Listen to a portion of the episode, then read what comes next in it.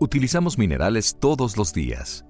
Todas las personas empleamos productos minerales como sal con la que cocinamos que en realidad se llama alita. El antiácido que tomamos está hecho de otro mineral, la calcita. Se requieren muchos minerales para hacer algo tan simple como un lápiz. Su punta está hecha de grafito y minerales de arcilla.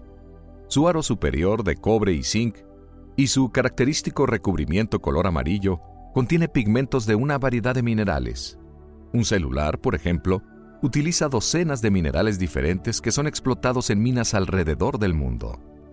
Los autos que manejamos, las carreteras, los edificios que habitamos y hasta los fertilizantes que utilizamos para producir nuestra comida son fabricados empleando minerales.